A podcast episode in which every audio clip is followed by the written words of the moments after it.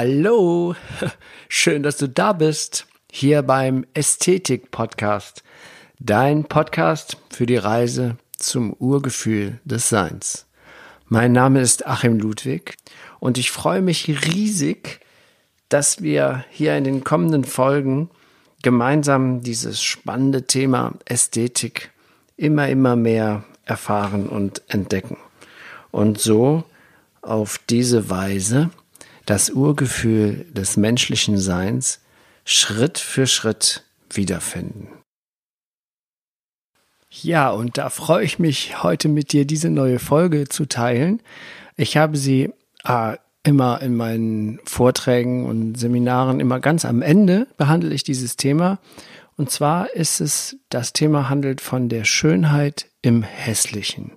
Und damit wird eigentlich dieses ganze Thema, das ich so aufgebaut habe, wird zu einer runden Sache, zu einer Einheit. Und das muss man aber erstmal verstehen, weil es ist ja ein, der Verstand findet das wahrscheinlich sehr widersprüchlich, wenn wir von der Schönheit im Hässlichen sprechen. Ich kam dazu, und zwar ist es eine uralte japanische Weisheitslehre, Ästhetiklehre, Wabi Sabi. Und ich kam dazu, da äh, zu der Zeit, als ich mein erstes Manuskript fertiggestellt hatte, ich habe ja irgendwann mal einmal angefangen, alles das, was ich über das Ästhetische herausgefunden hatte, niederzuschreiben. Und dann ist dann auch ein Buch daraus entstanden. Und es war so vor ungefähr sieben oder acht Jahren, da hatte ich einen Kurs. Und eine Kursteilnehmerin war an meinem Manuskript sehr interessiert. Und sie sagte, oh ja, wenn du da ein Buch über Ästhetik schreibst, dann behandelst du bestimmt auch Wabi Sabi. Es kommt dann bestimmt dann auch drin vor in deinem Buch. Und ich sagte, was ist denn Wabi Sabi? Und sie sagte, hey, das kennst du das nicht? Das ist eine ganz alte japanische Ästhetiklehre.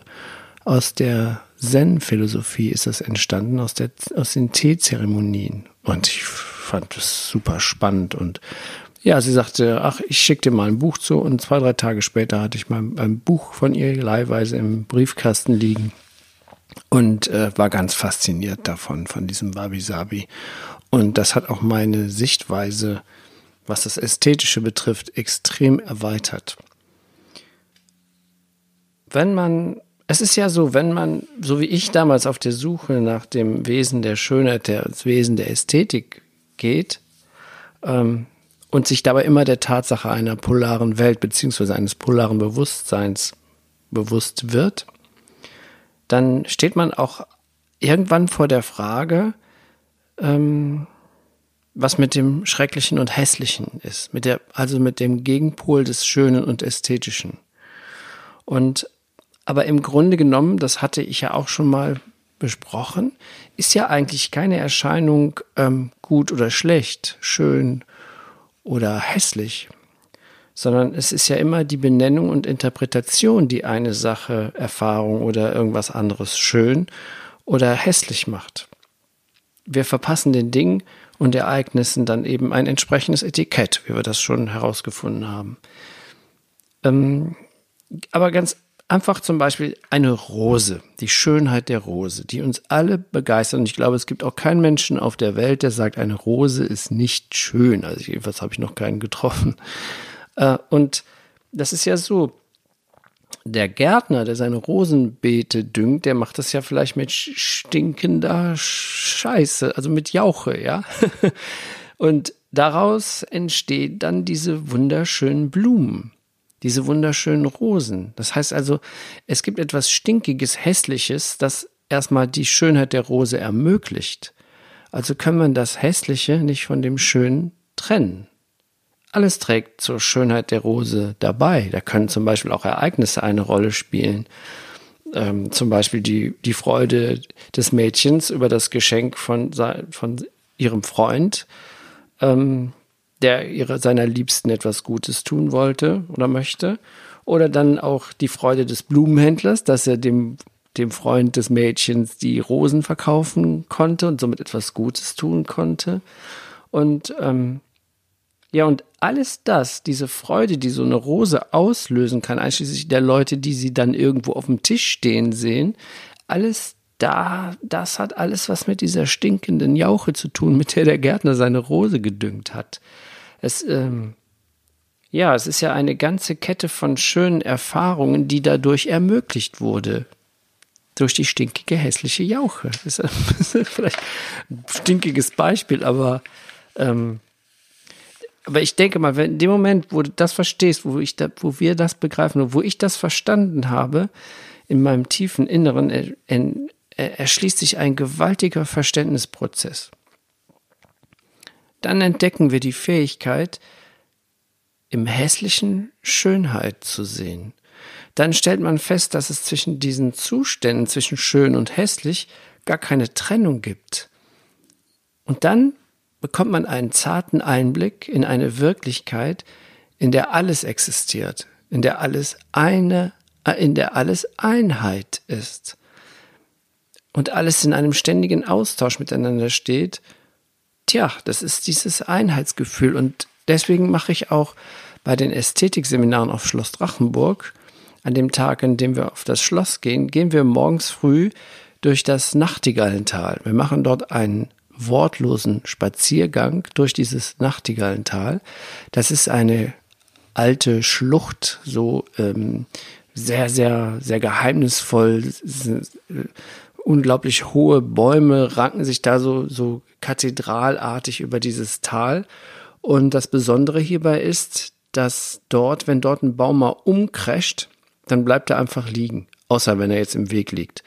Aber dort verrottet dann einfach dieser Baum, egal wie groß und wie dick und wie fett der ist, der wird nicht verarbeitet zu Brennholz oder was auch immer, sondern man lässt ihn liegen und dann vergammelt der da. Und in diesem Nachtigallental, da ist Sterben und Leben so ja, gibt sich ein Stell dich ein. Und es wird einem bewusst, dass die Vergänglichkeit genauso dazu gehört zum Leben und zur Schönheit, wie das Entstehen des Schönen. Und das ist Wabi Sabi. Das wird eben in, in Japan ist es eine richtig coole ähm, Tradition oder sagen wir mal Philosophie, die aber leider vor dem Aussterben bedroht ist. Es scheint dort in Japan leider verloren zu gehen. Aber dafür gibt es ja Bücher. Es gibt zum Beispiel ein Buch von Leonard, Moment, wer ist noch? Leonard Koren. Ich schreibe das dann nachher in, den, äh, in die Show Notes. Wabi Sabi für Künstler, Architekten und Designer. Und das ist ein tolles Buch, das das erklärt. Es gibt zum Beispiel, um diesen Effekt des Wabi-Sabis zu erklären, gibt es in Köln eine Kneipe, das heißt Lommertsheim.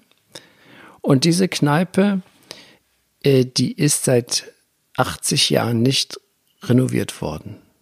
Der Wirt Hans Lommersheim, der diese Kneipe über 50 Jahre mit seiner Frau geführt hat, hat diese Kneipe nie renoviert. Und da drin sieht es aus, es ist, äh, ja, es ist eine Bruch, baufällige Bruchbude, kann man sagen, auch wenn man es von außen sieht. Der Fensterkit ist zerbröselt. Aber als der Hans Lommersheim gestorben ist, da hat der der Wirt der Brauerei, die, des Bieres, das ausgeschenkt wurde, der hat von der Witwe diese Kneipe gekauft und hat dieses Ensemble unter seinen persönlichen Schutz gestellt. Dann wurde das ein, zwei Jahre ähm, renoviert, in Anführungsstrichen. Also die Toiletten wurden neu gemacht, der Keller wurde neu gemacht, das Dach wurde dicht gemacht, äh, weil da hat es auch teilweise reingeregnet. Ja, und es ist heute noch so, da, da sind diese, die Tapeten, die sind so gelb von diesen 70, 80 Jahren Nikotinqualm, der da in der Kneipe ausgebracht wurde. Da sind riesige Wasserkränze an der Decke. Das ist alles eigentlich ein Schrotthaufen, wenn man es sieht. Aber die Leute lieben dieses alte Ding. Die machen um 16 Uhr finden sich 50 bis 100 Leute vor der Türe ein, weil um halb fünf, also 16.30 Uhr, machen die dann auf. Und wenn dann der Köbis um 16.30 Uhr die Tür aufschließt, dann ist die Kneipe innerhalb von wenigen, keine Minute ist die voll. Das ist die knallvoll und das jeden Tag außer Dienstags. Dienstags ist so. Und das ist das, diese Begeisterung an diesem, an diesem Verbrauchten, dass jeder kann das merken, weil es gibt ja auch, ähm, ja, Antiquitäten oder so. Warum hab, warum kauft man Klamotten, die zerrissen sind? Ja, schon, wenn die neu sind, sind die schon zerschrumpft. Oder diese, gestern habe ich mit einem Bekannten darüber gesprochen, dass der Chucks erstmal so ähm, durch die Gegend latscht, mit denen erstmal so ein paar Kilometer Dauerspaziergänge macht, damit die ein bisschen einigermaßen eingelatscht aussehen. Also irgendetwas gibt es da, was uns ja absolut fasziniert an dem Vergänglichen. Und das ist das Wabi-Sabi. Ähm, aber nochmal gerade, wie, wie kommt das zustande, diese Begeisterung dafür? Ähm, ich würde mal sagen, gehen wir nochmal auf das Beispiel mit der Rose ein, mit der stinkenden Jauche, wo der gedüngt wird. Ähm, es ist eigentlich nicht, wenn wir das, die Schönheit des Hässlichen verstanden haben, dann ist die Schönheit der Rose von der Hässlichkeit der Jauche nicht zu trennen, weil beides bedingt sich gegenseitig, der eigenen Existenz wegen. Wenn wir dann an diesem Punkt angelangt sind, dann erkenne ich in mir selber, in meiner eigenen Polarität, in allen Dingen, meiner Erfahrung und erkenne die nicht trennbare Verbindung mit allem, was ist, so wie es in den Wäldern eben auch das Totholz neben dem neuen Bäumen liegt und vergammelt dort. Das ist die Möglichkeit, die Überwindung von Polarität zu verstehen, zu erkennen und schlussendlich zu erlangen. Dann, dann wird uns etwas bewusst, dann geht uns ein Licht auf. Vielleicht klingt das ja gerade noch ein bisschen abgehoben, aber ich ich werde es dir jetzt nochmal ganz genau machen. Nehmen wir mal nochmal, wie das Leben entsteht. Der Same einer Pflanze besitzt so eine Vollständigkeit, so eine Einheit. Denn in ihm ist zum Beispiel die Information enthalten, was für eine Pflanze entstehen soll, ob Sonnenblume oder Eiche, und in ihm steckt die Information, unter welchen Bedingungen und klimatischen Verhältnissen diese Pflanze wachsen wird oder nicht wachsen wird aber damit ist diese Information für uns so lernen wir das, aber die ist noch gar nicht fertig. In der, dieser Information in diesem Samen ist ja noch viel umfangreicher.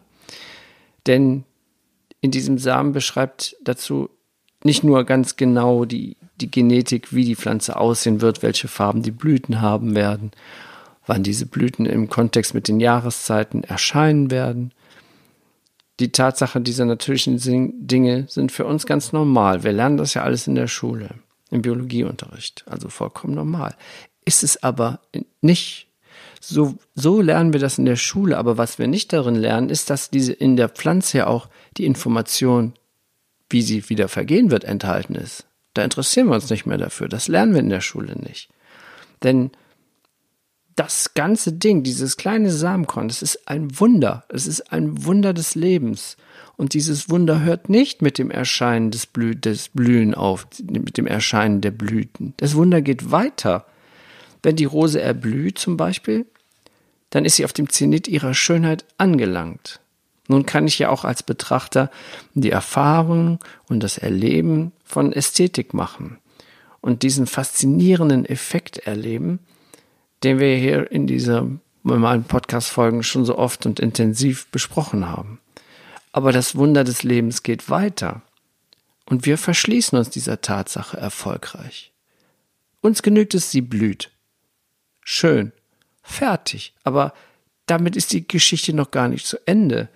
In diesem Samen ist nämlich auch ähm, die Information enthalten, nicht nur wie die, die, die diese, die diese, das Entwickeln dieser Pflanze bis zur vollkommenen Schönheit exakt steuert.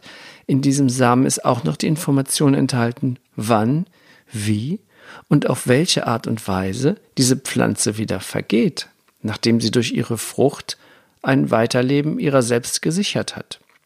Das Wunder geht weiter in der Vergänglichkeit. Aber wir wollen es nicht mehr sehen dann. Dann interessiert uns das nicht mehr. Wenn die Rose verblüht ist, ab in die Biotonne. Das Wunder geht weiter und wir merken es nicht, weil es uns nicht mehr interessiert. Das Wunder des Lebens ist ein Wunder der Vollkommenheit. Und diese Vollkommenheit bedingt, dass der Samen nicht nur die vollständige Information der Wachstumsphase beinhaltet, sondern mit gleicher Präzision auch den Prozess der Vergänglichkeit steuert. Und dieser Prozess ist wiederum der Nährboden aus, durch und den wieder neue Schönheit wachsen kann. Ohne Vergänglichkeit und Zerfall kann das Wunder des Lebens gar nicht existieren. Das ist eine wichtige Erkenntnis, glaube ich. Ich muss mal gerade umblättern. Ich habe gerade in meinem, Manuskript nochmal gelesen, wo ich das so beschrieben habe. Mir so die Stichworte rausgepickt. Und da steht nämlich auf der nächsten Seite, ähm, ja, das ist, scheint eine wichtige Erkenntnis zu sein, dass wir das Hässliche und das Schöne nicht trennen können. Aber sie ist uns anscheinend abhanden gekommen. Aber bei Naturvölkern zum Beispiel ist dieses Bewusstsein noch ganz natürlich. Es gibt zum Beispiel ähm, ein, ein Dankesgebet der Navajo-Indianer und das besagt Schönheit vor mir, Schönheit hinter mir, Schönheit um mich herum. Das ist das Gebet von einem, der nur das Schöne in der Welt sieht. Aber wir haben das verloren. Wir haben uns von dieser Sichtweise entfernt. Für uns zählt vordergründig nur der Prozess des Entstehens, des Wachstums. Mit Vergänglichkeit wollen wir nichts mehr zu tun haben. Wenn etwas am schönsten ist, wollen wir diesen Zustand festhalten, einfrieren, für immer erhalten. Aber damit gehen wir ja gegen das Leben vor.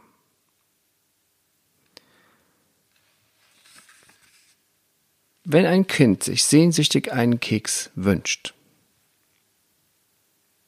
und ihn dann bekommt, dann kann sich der Wunsch nach diesem Keks nur erfüllen, wenn das Kind den Keks auch isst. Das heißt, es muss den Keks loslassen, zerstören. Wenn es diesen Keks festhalten würde und nicht isst, dann bedeutet das folgendes. Das Kind kommt nicht in den Genuss des Keksessens, das es sich ja gewünscht hat, und der Keks wird verderben. Weder der Wunsch wird erfüllt, noch der Keks seiner Bestimmung zugefügt. Alles war umsonst. Leid ist die Folge.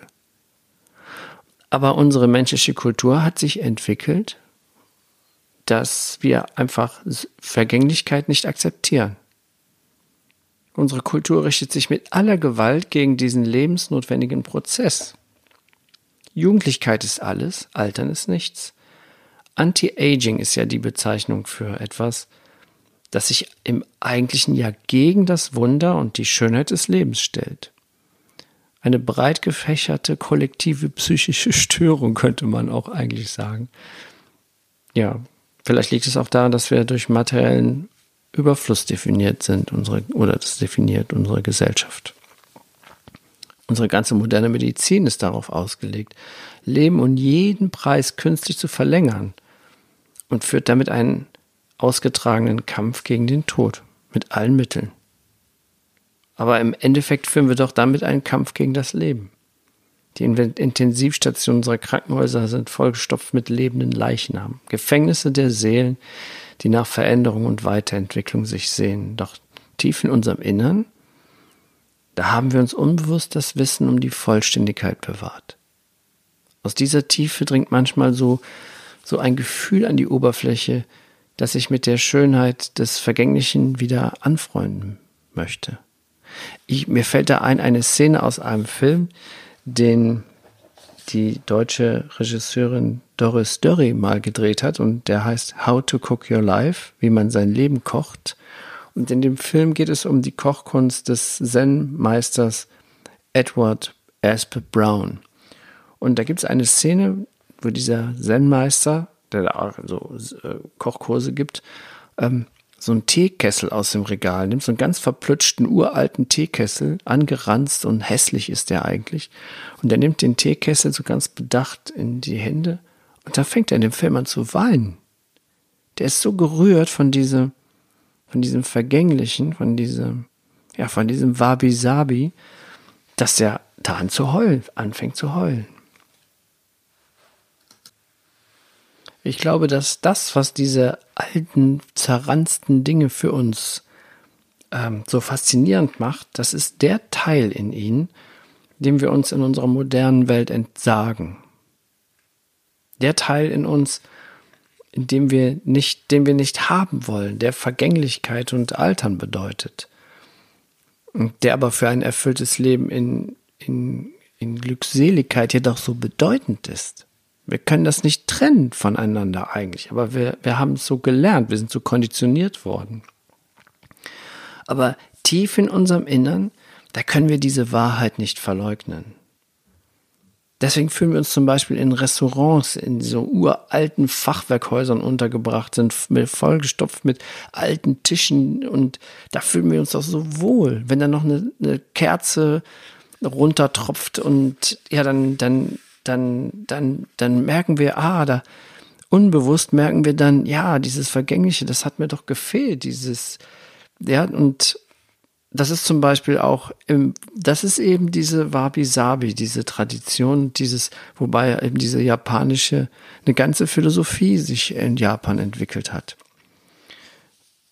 Der, ähm, ja, jemand, äh, Ostasien-Wissenschaftler Christopher A. Walden, der bezeichnet Wabi-Sabi, ähm, hier gibt es ein Zitat aus dem Wabi-Sabi-Buch, von dem das besagt, Zeichen von Abnutzung und Vergänglichkeit werden in unserer modernen Kultur nicht geduldet. Unsere Schönheitsideale schließen alt zu werden und sich mit der Zeit zu arrangieren aus. Ja, aber wenn wir uns besinnen, dass wir ja nun mal in einer polaren Welt leben, beziehungsweise die Welt polar, durch unser Bewusstsein polar äh, erfahren, muss es auch zwangsläufig etwas geben, das eben dieser Anti-Aging-Kultur entgegensteht. Etwas, wo es nicht darum geht, mit steriler Perfektion nachzujagen, um glücklich zu sein. Etwas, bei dem es darum geht, den Augenblick wertzuschätzen und Schönheit im Unvollkommenen, Vergänglichen zu sehen. Und das, dieses, dieses Gefühl nennt man in Japan Wabi-Sabi. Es ist eine japanische Philosophie, die auch eng mit dem Zen-Buddhismus verbunden ist. Wabi-Sabi ist eine intuitive Wahrnehmung und Wertschätzung der vergänglichen Schönheit in der materiellen Welt, welche den unumkehrbaren Fluss des Lebens ja widerspiegelt. Es ist eine ganz unaufdringliche Schönheit, die im schlichten, gewöhnlichen, unvollkommenen und sogar im Zerfallenen existiert, erklärt Andrew Juniper auch so ein Wabi-Sabi-Experte. Im Verständnis der Zen-Lehre können grundlegende Erkenntnisse nicht durch das geschriebene Wort vermittelt werden, sondern nur auf geistiger Ebene. Und da sind wir auch wieder so beim Thema, wo dieses wo Urgefühl, Wohlfühlen dieser kleinen Kinder daher kommt, wenn sie noch eben nicht in der verbalen Situation sind, sondern noch in der piktoralen Phase, wenn sie nur in Bildern denken. Und so sagte vielleicht auch Lao deshalb, Wer weiß, spricht nicht. Wer spricht, weiß nicht. Ja, vielleicht hat das deswegen so gesagt. Im Kern jedenfalls sind wir wieder hier beim, beim Urthema des Ästhetik-Podcasts angelangt. Denn ganz eine, in einer der ersten Folgen hatte ich ja schon mal erklärt, dass der Begriff Ästhetik einen unzureichenden verbalen Versuch darstellt, etwas begrifflich zu definieren, was aber wortwörtlich ja nie und nimmer darstellbar ist. Und deshalb ist, sind Wabi-Sabi und Ästhetik beschreiben begrifflich ein und dasselbe Gefühl. Das Gefühl der Vollständigkeit, des Ursprünglichen, der Quelle des Wohlfühlens. Ästhetik widmet sich hierbei der offensichtlichen Schönheit und Wabi-Sabi steht für den Gegenpol für die Schönheit, die im Verborgenen, im Geheimnisvollen erblüht. Ästhetik ist die Schönheit des Jugendlichen und des Entstehens. Und Wabi-Sabi ist die Schönheit des Alterns und des Vergehens. Beides ist nur graduell verschiedenes, mit Polarität und kann nicht voneinander getrennt werden. Wabi-Sabi ist eine untrennbare Begriffseinheit, welche einzeln betrachtet eine völlig andere Bedeutung hat. Wabi bedeutet sich elend, einsam verloren fühlen. Sabi bedeutet alt sein, Patina zeigen, über Reife verfügen. Und erst die Kombination dieser beiden Begriffe kann das Gefühl des Wabi-Sabis einigermaßen begrifflich beschreiben. Hier wird die polare Begrifflichkeit also einer neuen Bedeutung zugeführt und man kann sagen, hier wird die Polarität überwunden. Noch einmal den Ostasienwissenschaftler Wilhelm Grunert, der Wabi-Sabi folgendermaßen beschreibt. Nicht die offenkündige Schönheit ist das Höchste, sondern die verhüllte, nicht der unmittelbaren Glanz der Sonne, sondern der gebrochene des Mondes, der bemooste Fels, das grasbewachsene Strohdach, die knorrige Kiefer, der leicht bemooste Teekessel und ähnliches. Das sind alles Symbole dieses Schönheitsideals des Wabi-Sabi. Und Wilhelm Grunert sagt, es geht um die Hoheit, die sich in der Hülle des Unscheinbaren verbirgt, die herbe Schlichtheit, die dem Verstehenden doch alle Reize des Schönen offenbaren. Ja, dem Verstehenden offenbart sich dieses Geheimnis. Und vielleicht musst du diese Folge doch noch einmal hören, weil es ist für uns, wir sind nicht so konditioniert, dass wir das, das, das Vergängliche schön finden. Uns hat uns immer etwas anderes beigebracht. Aber vielleicht führt das doch zu einer tieferen Erkenntnis. Und eine Sache, die so ähnlich ist, die ich erfahren habe in meinem Leben, ähm, die, die ist auch was damit zu tun hat, was wir uns auch, was wir auch verdrängen, das ist das Trauern. Wenn wir einen geliebten Menschen verloren haben, dann ist ja, das ist ja für uns, dann bricht ja eine Welt zusammen. Ja, ich habe vor einigen Jahren meinen Bruder verloren, mein, mein Vater ist gestorben, meine Mutter ist gestorben. Und das sind harte Einschnitte im Leben. Aber trotzdem war jedes Mal in dieser Trauer habe ich etwas erfahren, was jetzt auch vielleicht komisch klingt, aber eine unglaubliche Schönheit in diesem Loslassen. Denn wenn jemand verstirbt oder wenn jemand von uns geht, dann sind auf einmal alle die komplette Familie. Dann gibt es keinen, keinen Hass mehr. Dann gibt es keine Kritik mehr an der Person. Dann kommt auf einmal die pure Liebe raus. Dann lässt man den mal wirklich so sein, wie er ist. Man redet nur noch über die schönen Erlebnisse, die wir mit diesem Menschen, der von uns gegangen ist, einmal hatten. Da kommt eine unglaubliche, nicht nur eine, eine unglaubliche Schönheit dann zu tragen, auch die entwickelt sich, dann entfaltet sich eine pure Liebe. Dann ist all der ganze, all die ganze Kritik, all das ganze Gemecker, das wir an diesem Menschen, an seinem Verhalten hatten, das ist dann, puff, ist weg. Wir gehen in eine vollkommene Vergebung ein und vollkommene Liebe steht im Raum.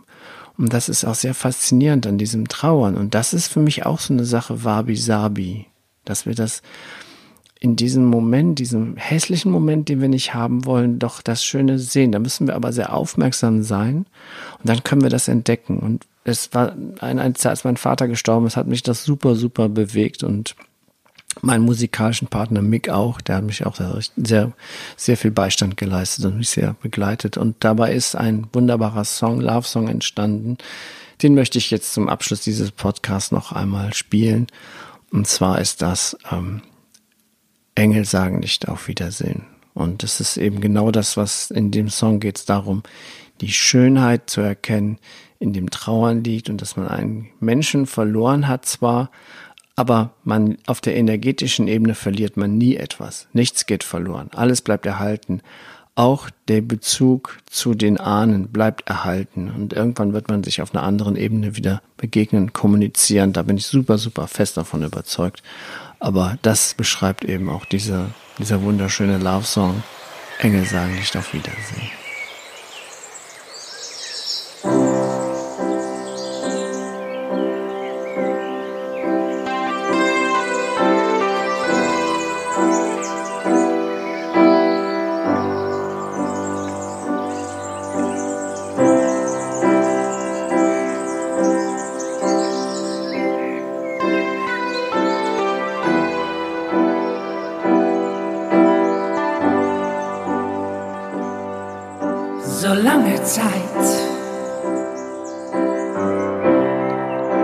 Habe ich dich nicht mehr gesehen.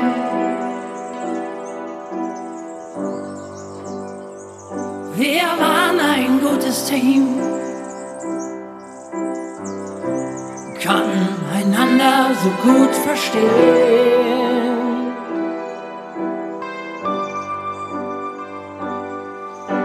ein Meer voller Tränen werfe ich Hoffnung hinein. Denn im Geiste werden wir ewig zusammen sein. Engel sagen nicht auf Wiedersehen, dass sie einander nie verlassen. Auf Wiedersehen. Engel sagen nicht auf Wiedersehen.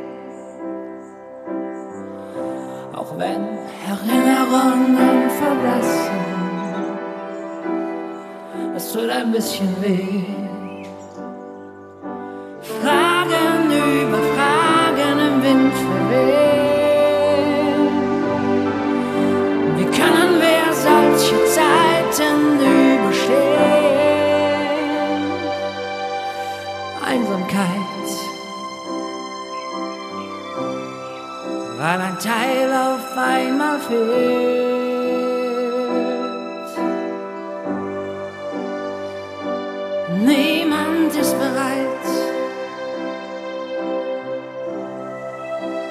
Jemand für immer geht.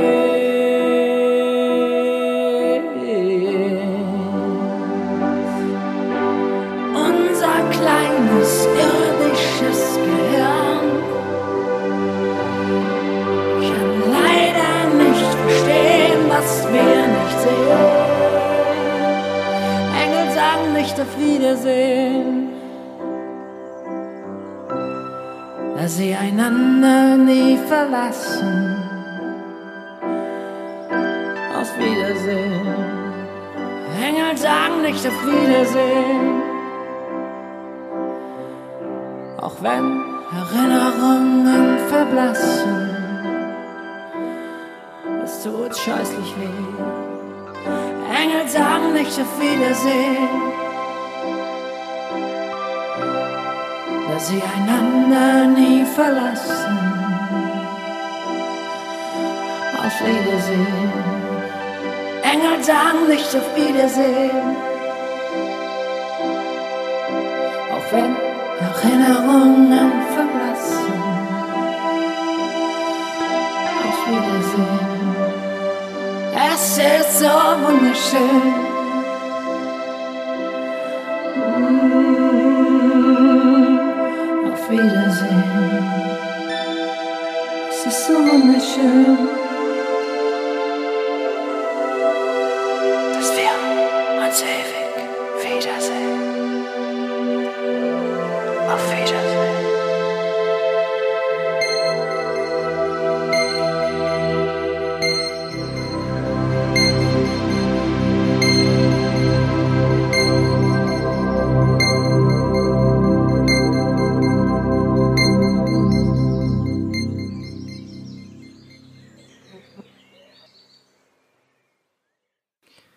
Ja, so war's mit dieser Folge. Die ist jetzt auch schon wieder zu Ende.